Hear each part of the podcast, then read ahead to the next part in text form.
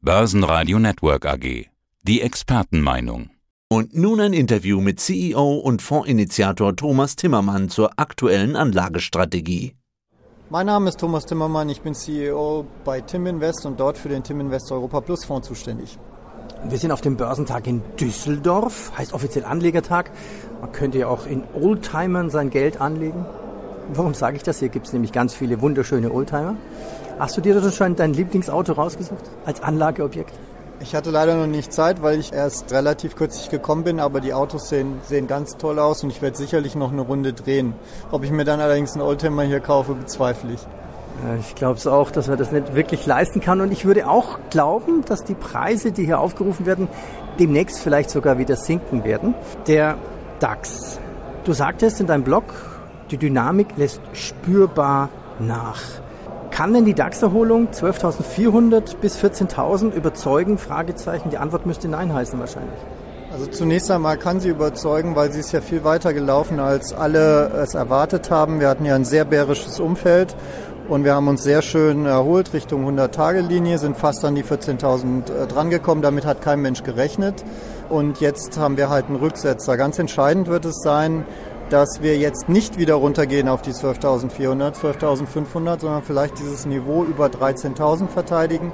Wenn es dann die Überkauftheit, die wir jetzt haben zurzeit an den Märkten, durch diese starke Erholung, wenn die sich abgebaut hat und wir dann vielleicht so um die 13.000 wieder drehen, dann haben wir eine gute Chance, auch in Richtung 200-Tage-Linie zu gehen. Sie wäre so bei 14.400. Dort ist übrigens gerade der S&P angestoßen. Also andere Märkte sind da jetzt gerade gewesen an dieser 200-Tage-Linie. Und die 200-Tage-Linie ist ja immer so das Damoklesschwert der Bullen und Bären. Wenn man, man sagt so, wenn man drüber ist, dann ist man im Bullmarkt. Wenn man drunter ist, ist man im Bärmarkt. Also das ist ja heilig, diese 200-Tage-Linie. Stimmt die immer? Die stimmt nicht immer, aber sie ist äh, zumindest ein guter disziplinarischer Indikator, ob man halbwegs richtig liegt oder nicht.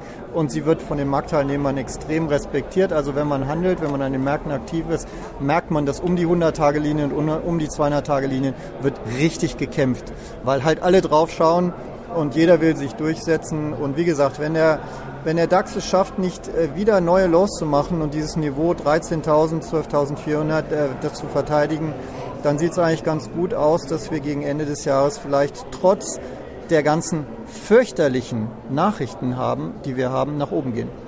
In der Messehalle. Wir sind rausgegangen, damit es ein bisschen ruhiger ist.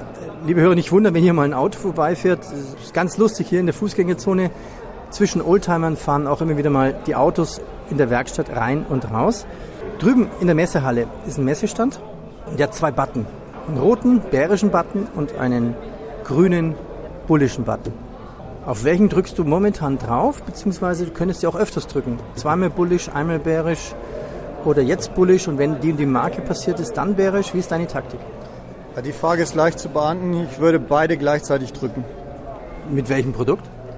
Mit dem Tim Invest Europa Plus Fonds. Denn genau darauf ist er eingestellt. Wir sind nach unten abgesichert. Wir haben jetzt auf dem Weg nach oben die Absicherung sukzessiv hochgerollt. Im Übrigen zuletzt gestern im Stocks Europe 600 vom Niveau 320 auf das Niveau 335.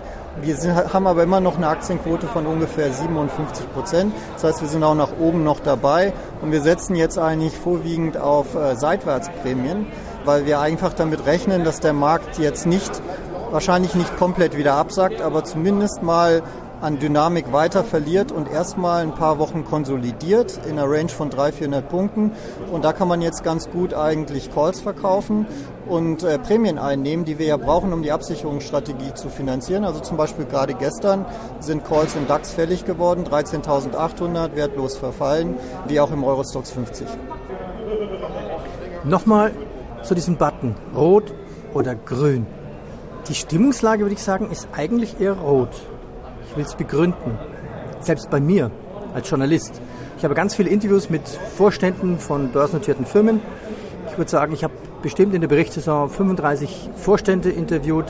Der Deutschland AG, also da war der Vorstand von BMW genauso dabei wie von Convestro oder Zalando oder, oder Gabelstaplerwert, Metallhersteller. Alle haben die große Sorge, die Preise steigen extrem. Kann ich meine hohen Kosten auch wirklich weitergeben.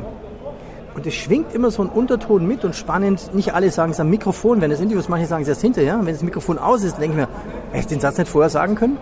Manche fürchten wirklich eine handfeste Rezession. Ich denke, eine Rezession ist sogar schon eingepreist. Äh, auch in den Märkten, besonders in den US-Märkten, sieht man das recht deutlich, denn dort haben wir eine sogenannte inverse Zinsstrukturkurve. Das heißt, wir haben im Moment die zehnjährigen US-Renditen für Staatsanleihen bei 2,97 Prozent und die zweijährigen bei 3,23 Prozent. Das heißt, der Markt geht längst davon aus, dass wir wahrscheinlich äh, in eine Rezession reingehen müssen.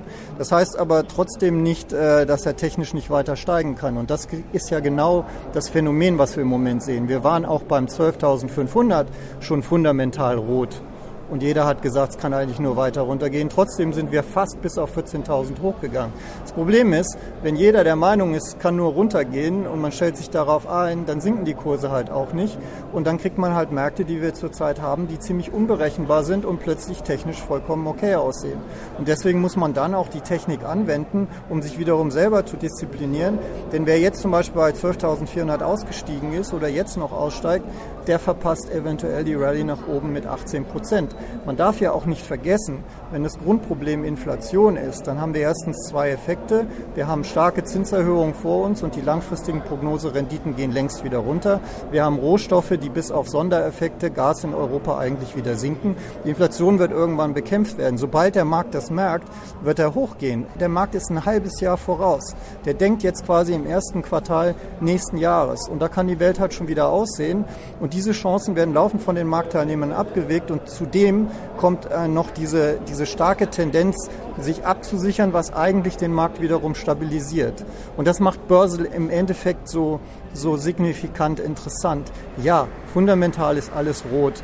Man könnte mit Leichtigkeit könnte ich den Markt jetzt auf 11.800 hinunterreden. Das Problem ist nur, ich muss jeden Tag Entscheidungen treffen. Wenn ich nicht im Markt drin bin, wenn ich jetzt bei 12.400, 12.500 nicht eine Aktienquote von über 60 Prozent gehabt hätte, dann wäre der Fonds jetzt bei, nicht bei minus 3,7 Prozent. Ich muss jeden Tag Entscheidungen treffen und eine ganz wichtige Entscheidung ist, dass man nach oben halt auch dabei ist, denn natürlich haben die Märkte auch noch extrem Potenzial nach oben. Das lasse ich so stehen. Danke. Ich danke dir, Peter. Das war Fondsinitiator Thomas Timmermann. Mehr dazu unter www.timblock.com mit 2M.